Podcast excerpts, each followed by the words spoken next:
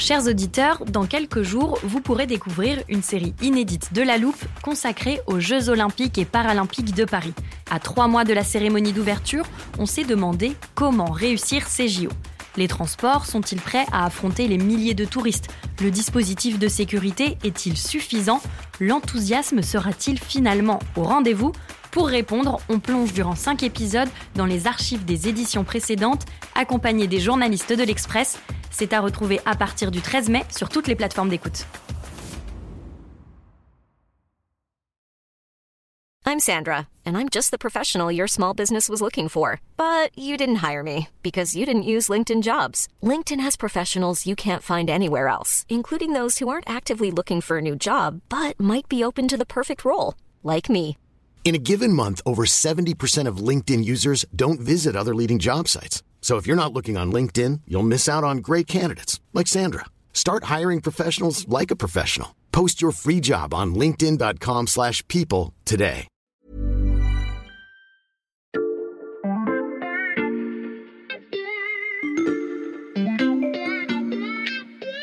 Salut, c'est Xavier Yvon. Nous sommes le mardi 8 février 2022. Bienvenue dans La Loupe, le podcast quotidien de l'Express. Allez, venez, on va écouter l'info de plus près. Quand vous achetez un vêtement ou un aliment, pour savoir d'où il vient, c'est facile, il suffit de regarder sur l'étiquette ou sur l'emballage. Mais avant de le prendre, avez-vous déjà cherché à savoir où avait été fabriqué un médicament? J'ai testé chez moi, je suis allé vider l'armoire à pharmacie et j'ai regardé sur les boîtes, une par une. Rien, aucun made in quelque part. Et sur les notices, parfois une vague adresse de fabricant, mais ça ne mène pas très loin. J'ai vérifié, la loi ne l'oblige pas, mais si ça avait été le cas, ça aurait peut-être pu nous alerter. L'épidémie de coronavirus en Chine va-t-elle causer une pénurie de médicaments dans les pharmacies françaises? C'est une inquiétude des autorités sanitaires. J'ai des angoisses euh, en me disant qu'est-ce que je vais devenir? Sans médicaments, je ne peux pas vivre, euh, je pourrais plus bouger, rien du tout. Dans cette pharmacie parisienne, certains médicaments manquent à l'appel. Tous les jours ici, l'informatique relève une liste d'une vingtaine de produits introuvables. Antalgiques, antibiotiques ou traitements contre le cancer, la plupart de ces médicaments sont fabriqués ailleurs. Et quand le monde s'arrête, la pénurie guette. Comment faire pour reprendre le contrôle et ne plus jamais en manquer? C'est la question qu'on passe à la loupe aujourd'hui. Si vous nous écoutez régulièrement, vous savez qu'elle, elle est Made in Limoges. Salut Béatrice. Salut Xavier. Béatrice Mathieu, rédactrice en chef du service économie de l'Express. Tu regardes, toi, l'origine des médicaments avant de les prendre? Bah non, jamais. Voilà, comme tout le monde. Il y a quelques jours, Béatrice, tu t'es rendue à Porcheville dans les Yvelines. Là-bas, tu as enfilé une blouse, une charlotte et un casque. Et pourquoi faire? Pour visiter le centre de R&D d'un nouveau leader de la pharmacie française. Alors on le connaît pas, hein, personne le connaît.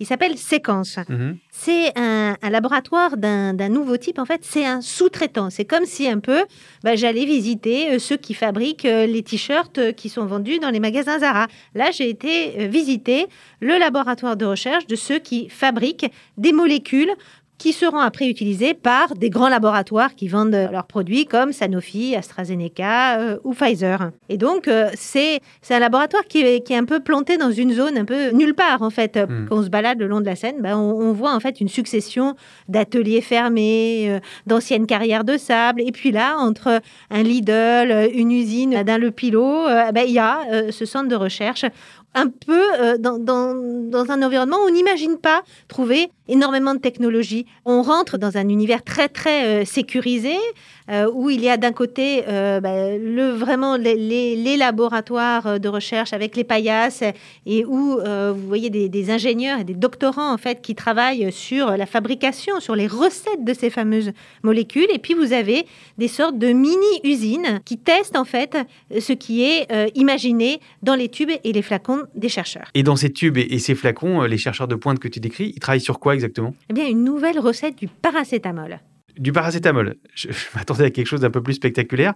Du, du paracétamol, celui pour faire le doliprane ou le Oui, oui, la dafalgan. petite boîte jaune, Voilà. le paracétamol. euh, mais oui, parce qu'en fait, la France, eh bien, ça fait près d'une décennie qu'elle n'a plus d'usine sur son territoire de production de paracétamol.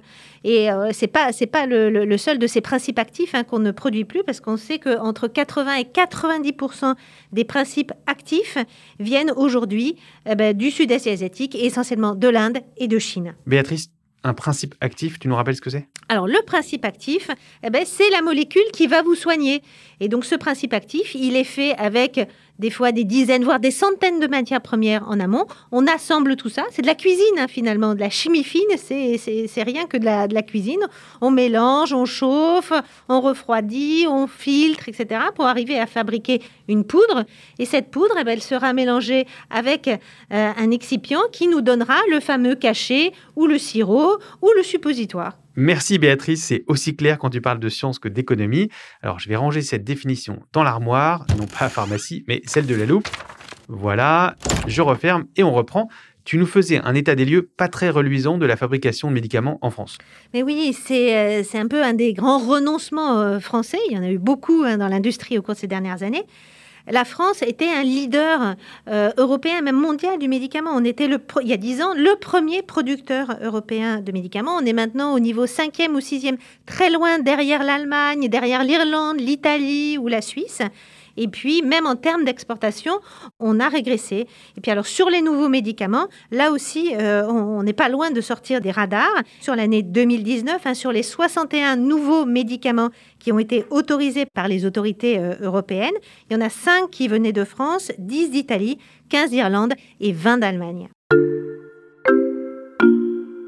Béatrice, on a besoin de comprendre comment on a pu en arriver à ne plus produire ou presque de médicaments en France. Bah, il faut faire de l'archéologie euh, économique. Il hein. faut revenir au début, à la fin des années 90 et au début des années 2000. Mhm. Là, qu'est-ce qui se passe?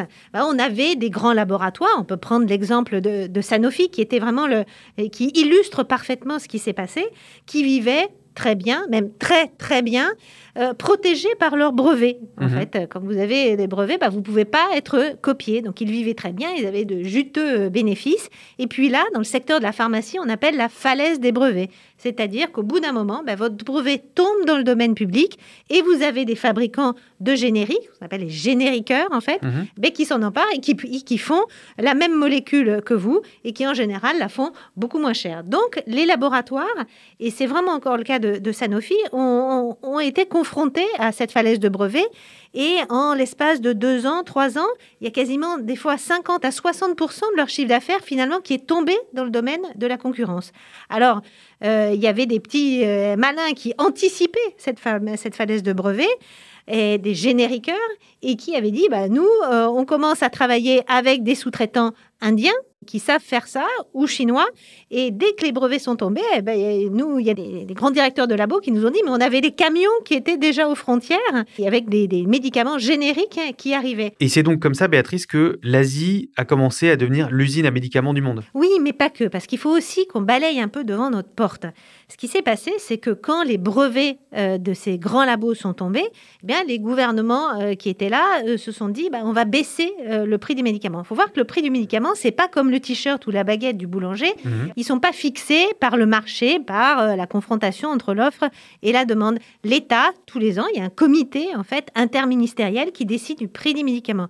Et là, eh ben, comme il y avait aussi la pression de il faut euh, renflouer le trou de la Sécu, on avait euh, les fameux critères de Maastricht à, respecter. Donc on s'est dit on va euh, eh bien peser sur les prix des médicaments pour qu'il y ait moins de déficit de la sécurité sociale. Donc au fur et à mesure, les prix de ces médicaments dont les brevets étaient tombés sont devenus de moins en moins chers. Donc les laboratoires se sont trouvés là confrontés à un effet de ciseaux. D'un côté, ils avaient des concurrents qui arrivaient avec des coûts de production imbattables parce qu'ils fabriquaient en Asie. Et de l'autre côté, eux, eh ben, on leur disait, bah, il faut que vous vendiez de moins en moins cher euh, vos médicaments. Là, la solution, bah, ils se sont dit, bah, nous, on va faire comme les autres, c'est-à-dire soit on va produire là-bas où ça coûte pas cher pour produire, essentiellement en Inde et en Chine, soit on, fait appel à des sous-traitants qui sont, euh, qui, sont là-bas. Donc c'est pour ça qu'en une décennie, entre, 10 et 15 ans, finalement, on s'est retrouvé totalement dans la main de ces euh, sous-traitants indiens. Et pendant euh, toutes ces années, les experts ont tiré la sonnette d'alarme sans jamais être entendus jusqu'au moment où on a eu la pandémie. Et avec la pandémie, tout le monde a enfin pris conscience du problème jusqu'au plus haut sommet de l'État. Tout le monde a vu durant cette crise que des médicaments qui paraissaient usuels n'étaient plus produits en France et en Europe. Nous lancerons une initiative de relocalisation de certaines productions critiques. On pourra, par exemple, reproduire, conditionner et distribuer du paracétamol en France. Du paracétamol produit en France, tiens, tiens, voilà qui nous ramène à ton laboratoire du début, Béatrice. Il est temps de retourner voir comment celui-ci compte fabriquer du paracétamol aussi bon marché qu'en Asie.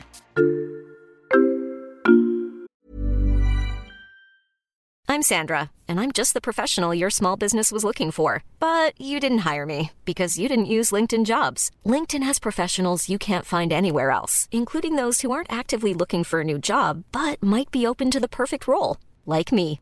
In a given month, over 70% of LinkedIn users don't visit other leading job sites. So if you're not looking on LinkedIn, you'll miss out on great candidates like Sandra. Start hiring professionals like a professional. Post your free job on linkedin.com/people today.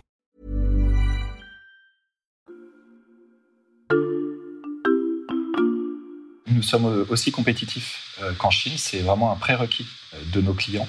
Je vous présente Gilles Dasbarrer, le secrétaire général de Sequence, l'entreprise qui fabriquera bientôt du paracétamol bleu-blanc-rouge. Et ça pour les mêmes coûts qu'en Chine, grâce, dit-il, à l'innovation. On cherche le bon procédé de production, celui qui sera le plus productif, donc avec les meilleurs rendements, euh, celui qui sera le moins consommateur d'énergie et celui qui sera euh, le plus automatisé euh, pour être certain d'avoir euh, à la fin une production compétitive. Oui, effectivement, les ingénieurs que j'ai rencontrés là-bas travaillent dans le plus grand secret. J'ai même pas pu emmener mon portable. Moi, j'avais envie de faire des photos pour pouvoir illustrer mon panier. C'était pas possible d'emmener le portable à la fois dans l'usine pilote, hein, mais aussi dans les laboratoires, parce que c'est cette recette et c'est le procédé industriel et la composition un peu de ce, du paracétamol qui fait qu'ils vont garder cet avantage euh, compétitif par rapport à leurs concurrents asiatiques. Et grâce à cette formule secrète, Sequence espère d'ici trois ans produire le fameux paracétamol français voulu par Emmanuel Macron. On a un objectif de, de production à 10 000 tonnes par an dès euh, l'année 2025. Et 10 000 tonnes, ça fait combien de cachets de paracétamol? Euh, alors, dans une tablette de paracétamol, il y a 8 grammes. Euh, donc, il faudrait que je fasse le calcul là, mais euh, grosso modo, attendez, je vais vous dire. Laissez-moi juste prendre mon Excel. Alors, 10 000 tonnes, ça fait. Voilà, donc l'unité fera 10 000 tonnes euh, de production de principes actifs paracétamol par an, ce qui correspond à peu près à 1,25 milliard euh, de tablettes euh, de 8 grammes de paracétamol, qui sont donc made in France.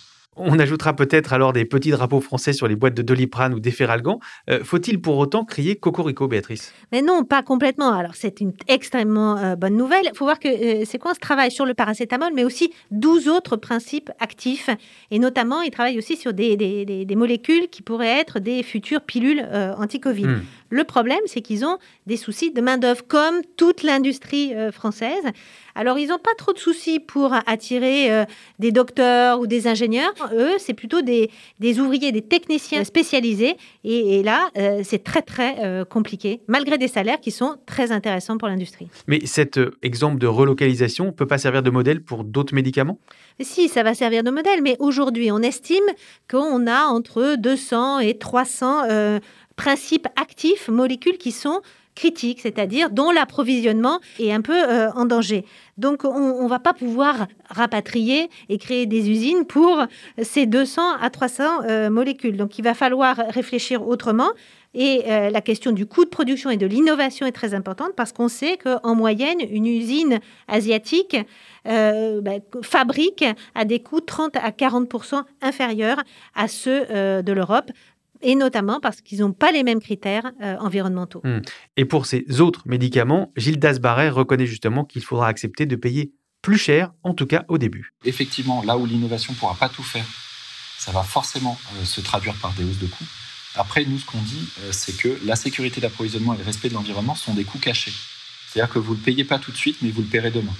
Vous le paierez demain soit parce que vous devrez euh, gérer une pénurie, ça c'est la sécurité d'approvisionnement, ou vous le paierez demain parce que, quelque part, un jour ou l'autre, la Chine et l'Inde, et la Chine avait commencé avec le programme Blue Sky, arrêteront de produire à ces niveaux d'environnement, et donc eux vont augmenter leur prix parce que eux vont prendre en compte les critères environnementaux. Donc nous, tout ce qu'on dit, c'est que oui, ça a l'air d'être un surcoût à l'instant T0 quand l'innovation ne peut pas tout faire, mais euh, clairement, euh, sur le long terme, c'est rentable. Et oui, on en revient au euh, débat tabou, c'est celui du prix du médicament. Alors euh, là, il y a une avancée en fait, puisque dans le dernier projet de loi de financement de la sécurité sociale, le gouvernement a inscrit dans la loi que lorsque ce fameux comité se réunira, il pourra prendre en compte dans la fixation du prix du médicament la localisation, le site de production. Effectivement, on pourra dire, bah, si c'est fabriqué en France, eh ben, on peut accepter que le prix du médicament soit un peu plus élevé. Et si la relocalisation ne suffit pas, Béatrice, quel remède tu préconises pour éviter ces carences de médicaments à l'avenir? Alors, c'est pas moi qui les préconise, hein, mais c'est aussi les labos qui commencent déjà à réfléchir sur ça. Ils se disent, bon, il y a effectivement la relocalisation, mais il y a aussi sécuriser des sous-traitants qui seraient en Europe. Et pour se dire, bah, pour une molécule, si on a trois sous-traitants dans le monde, ça serait pas mal d'en avoir un ou deux en Europe. Donc il y a la sécurisation de ce qu'ils appellent la chaîne de production, la chaîne de valeur. Et puis, bah, il y a des stocks stratégiques. il y a certaines, pour certaines molécules où on sait que bah, on peut les garder deux ou trois ans, mais ça va être très très long. Et pour ça, il faut analyser molécule par molécule, principe actif par principe actif, démonter en fait toute la chaîne de production, parce que là, je vous parle surtout du principe actif. Mais derrière, il y a aussi toute une chaîne d'approvisionnement des matières premières qui sont utilisées pour euh, fabriquer ce principe actif. Et on sait que pour certains médicaments, bah, c'est 100 voire 200 matières premières. Donc, bah, ça, ça va prendre beaucoup de temps. Ce travail, il, est, il a commencé à être fait par certains euh, laboratoires. Il est surtout fait à la Commission de Bruxelles. Mais euh, là, c'est des mois et des mois de travail très fin et attentif. évidemment, ça aura un coût très élevé. La pilule pourrait donc être difficile à avaler pour le gouvernement et les Français. Merci Béatrice pour cette notice d'explication très claire. Merci, à bientôt. Béatrice Mathieu, rédactrice en chef du service économie de l'Express. Euh, ton enquête s'inscrit dans le grand dossier sur la réindustrialisation de la France que je vous invite à aller lire sur notre site internet l'express.fr. Le premier mois d'abonnement numérique est gratuit. Quant à vous, chers auditeurs, si vous vous sentez perdu dans l'actualité, le traitement est tout indiqué.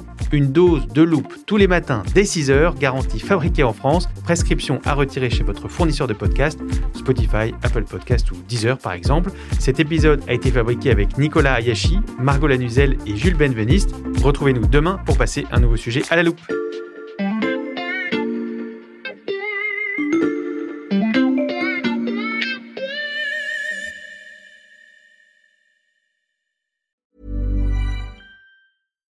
When you make decisions for your company, you look for the no-brainers. And if you have a lot of mailing to do, stamps.com is the ultimate no-brainer. It streamlines your processes to make your business more efficient, which makes you less busy. Mail checks, invoices, legal documents, and everything you need to keep your business running with stamps.com. Seamlessly connect with every major marketplace and shopping cart Schedule package pickups and see your cheapest and fastest shipping options from different carriers. With rates up to 89% off USPS and UPS rates. And with the Stamps.com mobile app, you can take care of mailing and shipping wherever you are. Make the same no brainer decision as over 1 million other businesses with Stamps.com. Sign up with Code PROGRAM for a four week trial, plus free postage and a free digital scale. No long term commitments or contracts. That's stamps.com. Code program. The secret to visibly firmer, summer ready skin is here. Osea's number one best selling Andaria Algae Body Oil. Clinically proven to instantly improve skin elasticity and transform dull, dry skin to silky, soft, and unbelievably glowing. Rich yet never greasy, Andaria Algae Body Oil is formulated with sustainably sourced seaweed to help replenish the skin's moisture barrier and seven nourishing active botanical oils for results you can see and feel all over. The best part? It's signature scent. A blend of freshly squeezed grapefruit, cypress, and mango mandarin transports you to sun-kissed summer days. This all-natural scent is unforgettable. Everything Osea makes is clean, vegan, cruelty-free, and climate-neutral certified, so you never have to choose between your values and your best skin. Get healthy, glowing skin for summer with clean vegan skincare from Osea. Get 10% off your first order site-wide with code GLOW at OseaMalibu.com. That's OSEAMalibu.com code GLOW.